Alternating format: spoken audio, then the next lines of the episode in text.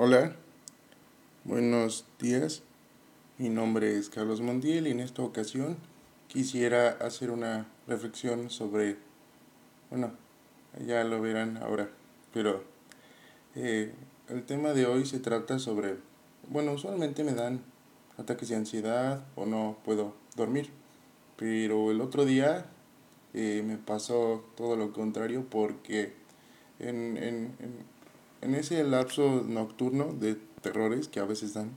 Y eh, a mí me sucedió que me puse a pensar, o sea, en lugar de caer en lo de siempre, me puse a pensar en lo que mucha gente dice, que, que uno tiene para agradecerle a la vida y esas cosas, y como siempre llegué a una conclusión no tan natural y no tan usual, pero valió la pena porque pude cambiar un poco la dinámica de lo que usualmente me sucede. Y llegué a la conclusión de que irónicamente aunque aunque no lo parezca los momentos los que más agradezco en la vida no han sido este respirar. No han sido este eh, bueno poder ver la naturaleza sí es algo muy bonito porque te hace sentir este parte del, del ecosistema porque al final de cuentas somos eso no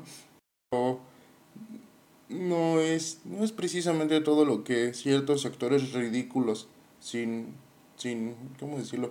Sin huevos andan ahí pregonando en, en, internet, ¿no? Y da gracias por todo y no te quejes por nada, bla, bla, bla.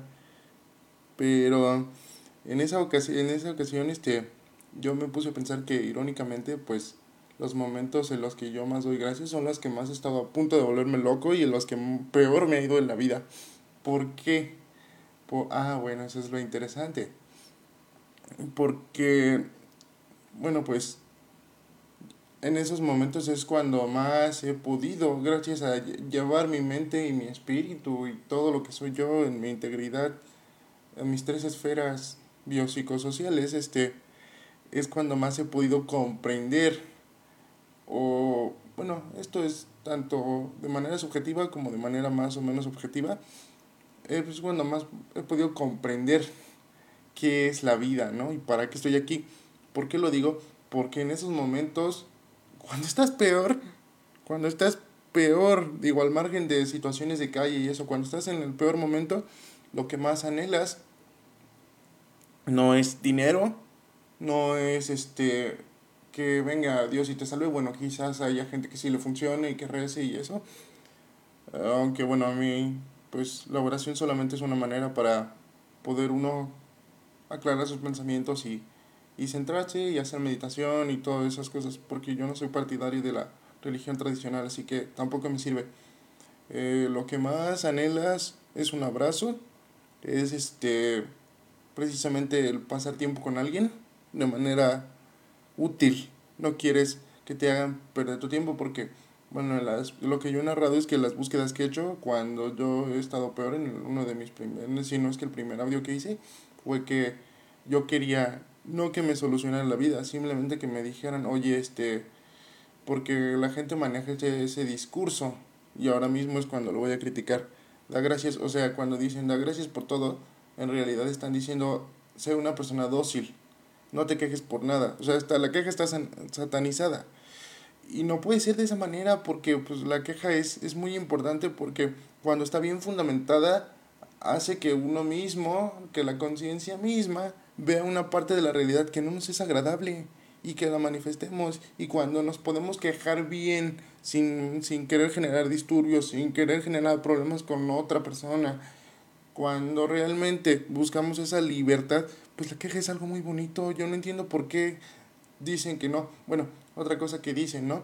Es que no juzgues.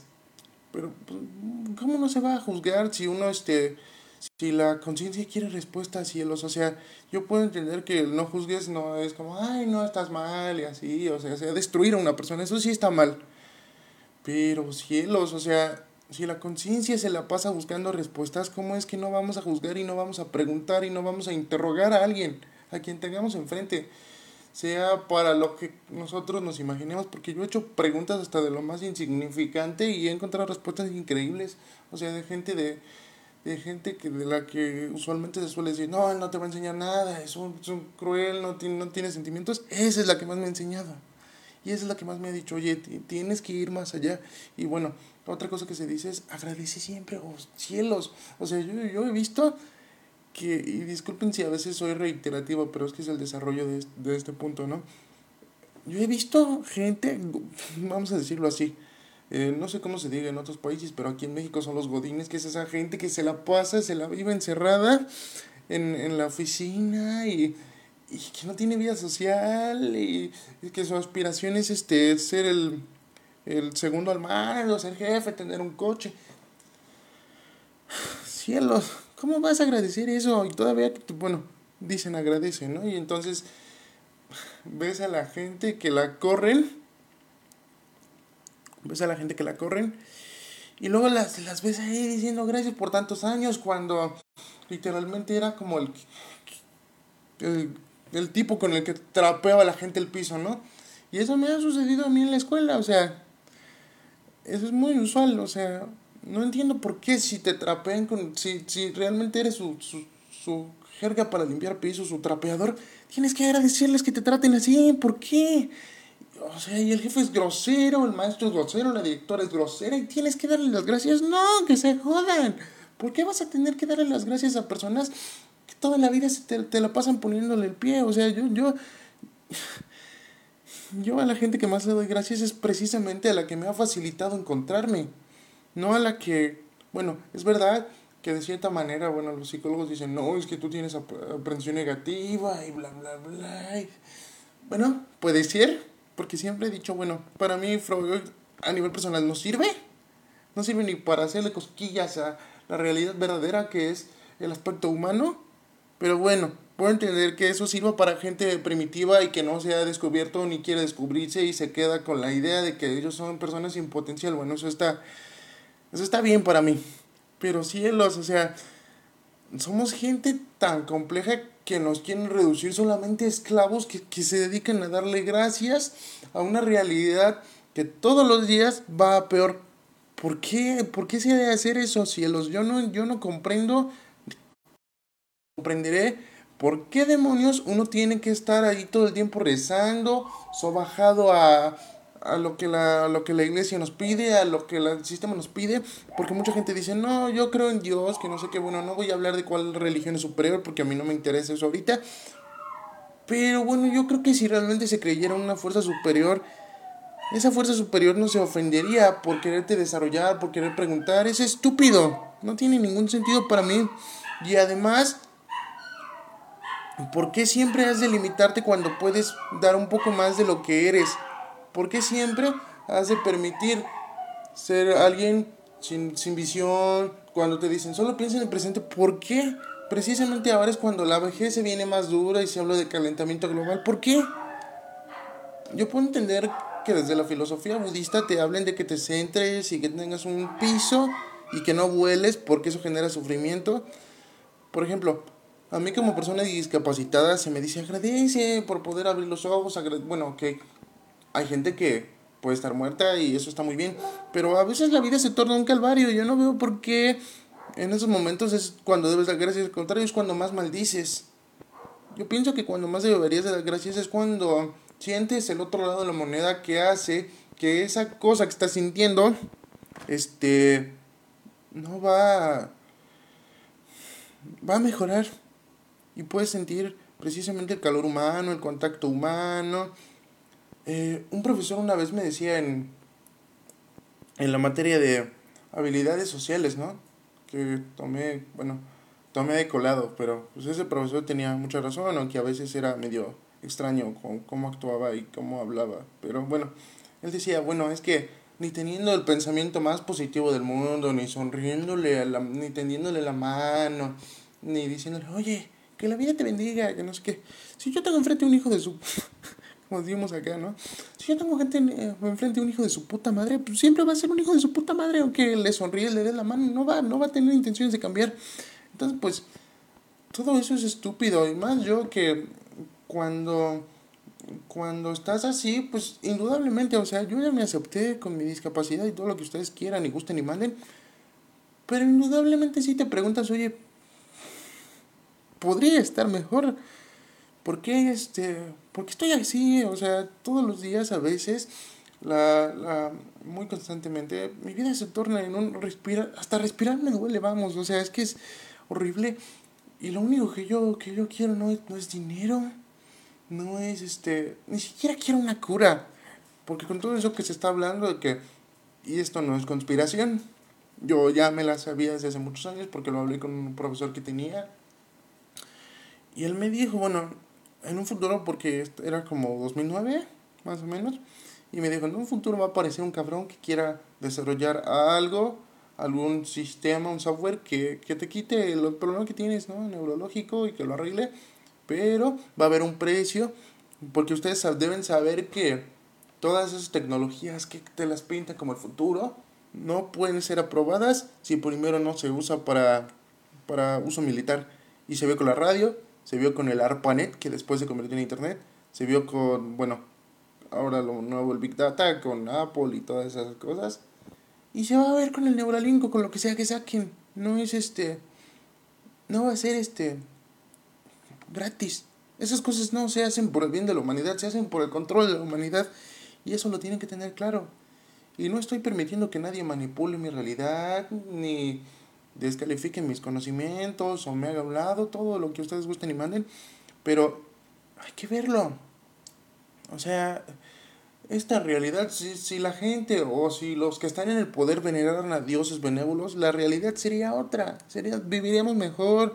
Esos hombres que, que, que filántropos, Rockefeller, todos esos seres estarían ayudando realmente, no estarían desarrollando tecnología para controlar. Pero bueno, entiendo que el ser humano es primitivo y que quiere a veces controlar al margen de su potencial y al margen de las cualidades este como flor de loto en el budismo y que son algo que debemos respetar, toda la chispa divina, la de la gnosis, todo eso. Y yo lo entiendo que el 80% de la humanidad está sumido en todo lo contrario. Pero vamos a convenir que, como dice Albert Camus, aunque la vida no tenga sentido, Desgraciadamente somos los únicos que lo vamos a demandar porque somos seres humanos racionales y conscientes. No tenemos por qué hacerlo a un lado y no tenemos por qué sobajarnos ante nada ni dar gracias por nada que parezca ridículo. Y se los dice a alguien que en teoría debería de estar ahí rezando y pidiendo. Yo ya pasé por eso, ya lo hice, no me funcionó. Ahora estoy tratando de mostrar todo lo contrario porque la sociedad, o sea, bueno, seguía, ¿no? Porque, por ejemplo, ese es mi gran pero y es con lo que la sociedad se sorprende cuando les dice que, cuando les digo que, porque me dicen, bueno, si usted hubiera una cura, ¿la tomaría? Y yo siempre digo que no, porque hasta él nos dijo, bueno, vas a, primero te dice, no, es que vas a poder caminar sobre el agua y prácticamente es como esa, de, como dicen, ¿no? Por ahí en los, los anuncios, ¿no? Remedio chino infalible. Entonces, cuando lo ves, te das cuenta que ningún medio tecnológico es infalible, que todo se ha podido hackear, absolutamente todo se ha podido hackear en mayor o menor medida, por ejemplo, algo ridículo y no tan grande, ¿no? El Play 4, el Play 4 se pudo hackear, aunque ya no se puede actualizar y ya no siguió la comunidad, hackear.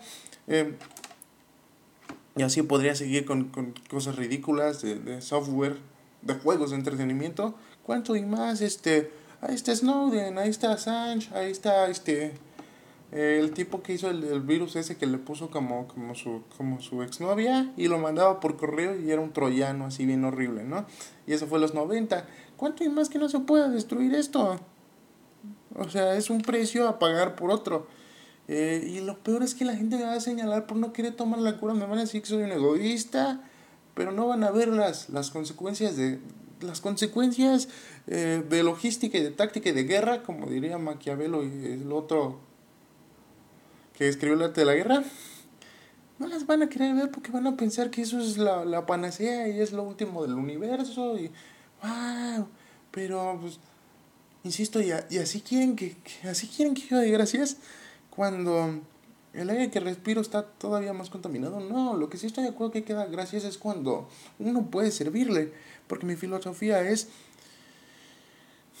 al pensar de manera oriental y de manera contraria, yo pienso que uno deja tiene que irse, no cuando la gente ya no le sirve, sino cuando uno ya no le sirve a las personas.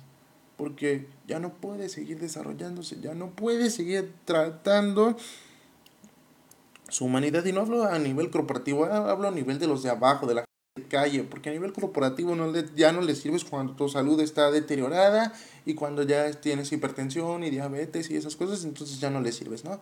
Entonces, pues ahí pues es cuando acudes a las farmacéuticas, si quieres salud y bueno, yo como yo no lo tengo y nací con una enfermedad permanente y con una enfermedad que la cura tiene un precio enorme, que es que te aquí en tu cerebro y no es conspiración, el Musk lo dijo y puedes tener anuncios y bla, bla, bla. Y da igual si, si lo hace los o si lo hace el otro, o si lo hace AstraZeneca, o por decir, ¿no? Yo sé que no lo va a hacer, o, o quién sabe.